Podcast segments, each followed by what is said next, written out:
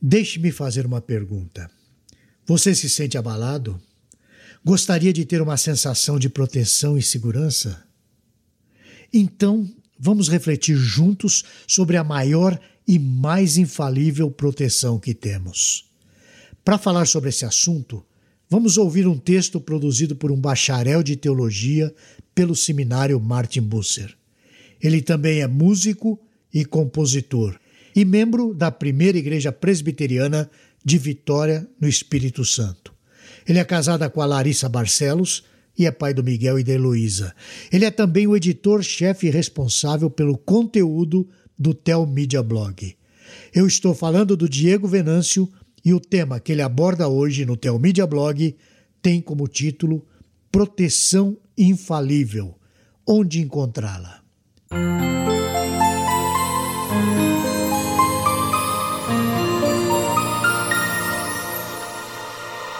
Você se sente abalado, inseguro, a busca de proteção e segurança na sua vida do dia a dia?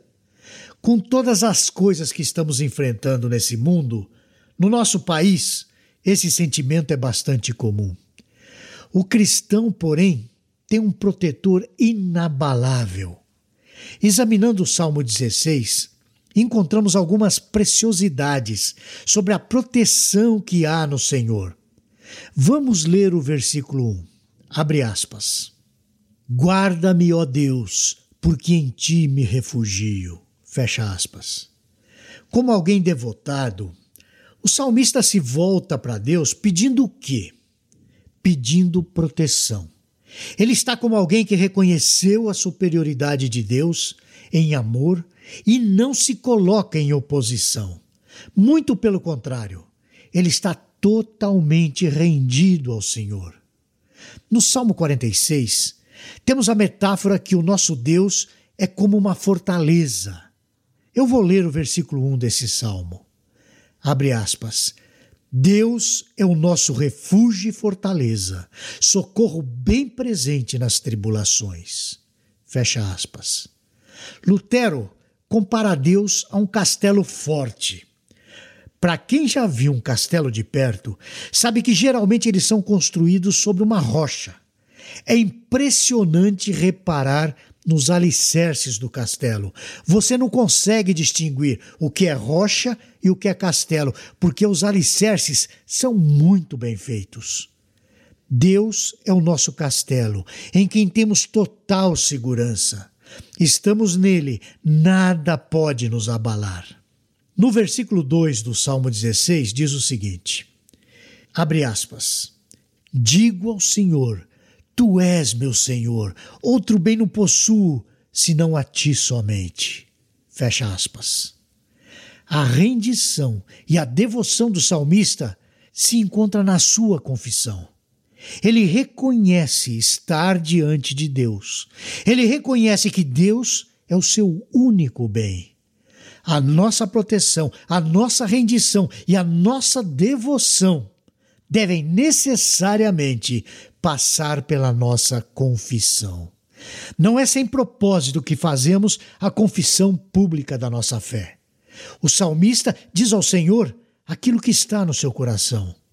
O texto inspirado da palavra de Deus chega publicamente a nós em forma de confissão.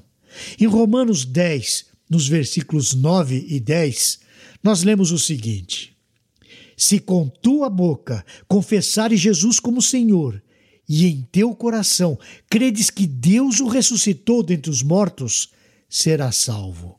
Porque com o coração se crê para a justiça e com a boca se confessa a respeito da salvação.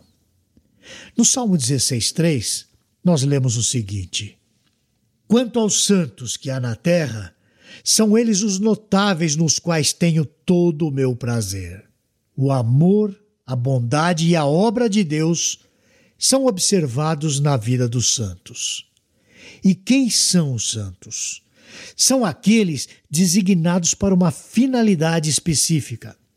De fato, Jesus chama a sua igreja de sal da terra e luz do mundo. É na igreja que o plano e o propósito de Deus são revelados e executados de maneira perfeita.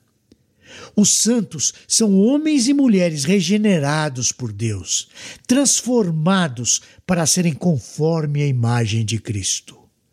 Os santos encontram seu deleite em Deus e não nas coisas ou circunstâncias.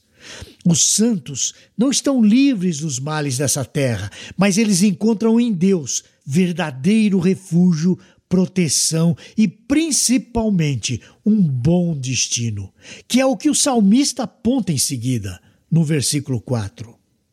Muitas serão as penas dos que trocam o Senhor por outros deuses. Não oferecerei as suas libações de sangue, e os meus lábios não pronunciarão o seu nome. O salmista dá uma prova de que ele mesmo é um santo do Senhor. Ele vive para o Senhor, não se mistura com outros deuses, nem com seus rituais. Além disso, ele demonstra mais uma vez o cuidado com aquilo que confessa. Ao Senhor ele diz: Tu és meu Senhor. Repare que os nomes dos outros deuses nem passam pela sua boca. A vida daqueles que trocam o Senhor por outros deuses está fora da proteção, do refúgio e até mesmo do deleite que só o Senhor dá. Eles sofrerão penas, porque seus deuses são falsos, fracos. No Salmo 16, versículos 5 e 6, vemos o seguinte: abre aspas. O Senhor é a porção da minha herança e o meu cálice. Tu és o arrimo da minha sorte. Caem minhas divisas em lugares amenos. É muito linda a minha herança. Fecha aspas. No livro de Números, no capítulo 18, versículo 20, o Senhor diz assim a Arão: Não terás herança alguma na terra deles, nem porção no seu meio. Eu sou a tua herança entre os israelitas. A ideia aqui é que Deus é a maior preciosidade na vida sacerdotal. Ao final de uma vida com Deus, o maior prêmio é receber o favor e a presença do próprio Deus. Ele mesmo cuidará do nosso destino. Ele mesmo é a nossa previdência no nosso momento de maior fragilidade. No Salmo 16, nos versículos de 7 a 9, nós lemos o seguinte: Bendito o Senhor que me aconselha, pois até durante a noite o meu coração me ensina. O Senhor, tendo sempre a minha presença, estando Ele à minha direita, não serei abalado. Alegra-se, pois, o meu coração e o meu espírito exulta, até o meu corpo repousará seguro. O Senhor cuida do nosso futuro, mas o Senhor também cuida do nosso presente. Ainda estamos nessa terra e podemos viver certos de que teremos a proteção e a segurança de Deus, ainda que morramos. Porque o conceito de segurança para o crente vem pelo entendimento de que a presença de Deus é imperdível.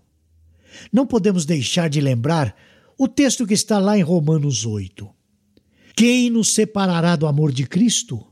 Será tribulação, ou angústia, ou perseguição, ou fome, ou nudez, ou perigo ou espada.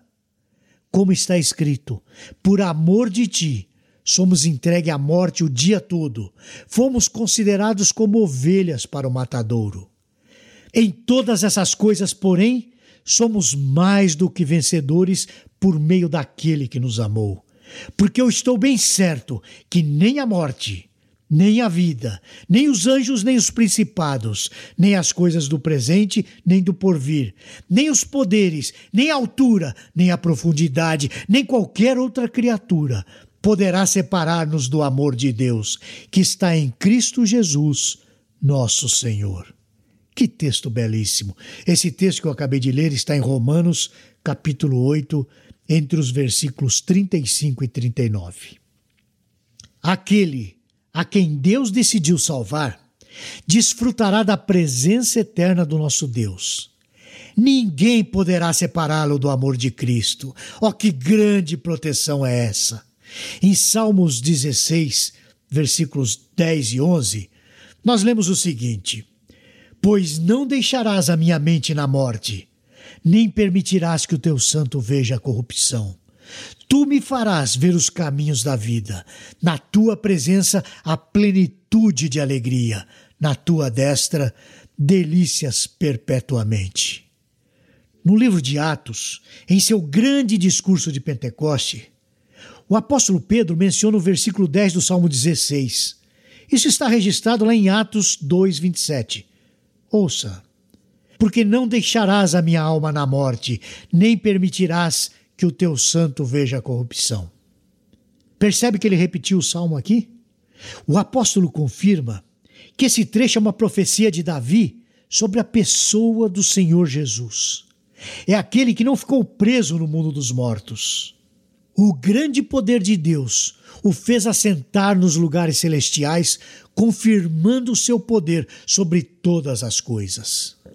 O mesmo poder que atuou em Jesus Cristo, fazendo com que o seu corpo não visse deterioração, atuará também em nós no dia da sua segunda vinda. Teremos os nossos corpos transformados em corpos glorificados, sem pecado e sem a possibilidade de pecar. Para concluir, eu quero dizer que esse grande poder de Deus é a nossa proteção. É a nossa esperança de que um dia estaremos com Cristo, desfrutando de delícias perpétuas na eternidade. Essa é uma certeza que eu e você podemos ter. Nos vemos na próxima semana, se o Senhor o permitir. Você gostou deste post? Então compartilhe essa mensagem com seus amigos, sua igreja e familiares. Coloque o seu e-mail no nosso blog para não perder nenhum post. Siga-nos no Facebook, Instagram e Twitter. Conheça a Telmídia, vídeos cristãos para você e sua família. 15 dias grátis. Assista quando quiser, onde quiser.